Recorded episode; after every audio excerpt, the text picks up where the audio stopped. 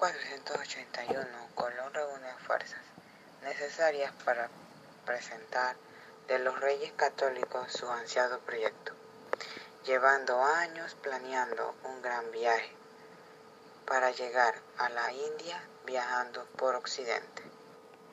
Este es mi proyecto, una nueva ruta comercial por el Oriente, por lo que tendríamos que circunnavegar por África, lo que hace que el viaje sea más largo.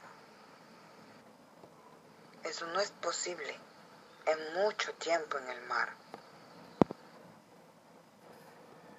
¿Cómo que una nueva ruta? ¿Cómo que una ruta más nueva? Lo que hace el viaje más largo. Bueno, según mis cálculos podemos cruzar por el Atlántico.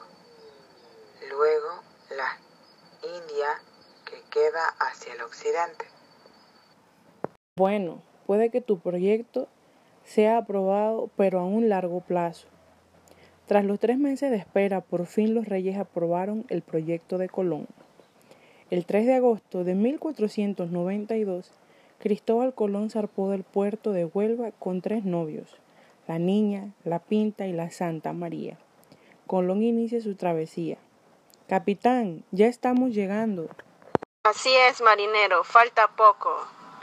Ya hemos pasado muchos días en esta embarcación. Las provisiones se están acabando. Deberíamos volver. La tripulación está sin ánimos. Oye, levántate. Uno de los tripulantes observó algo a la distancia.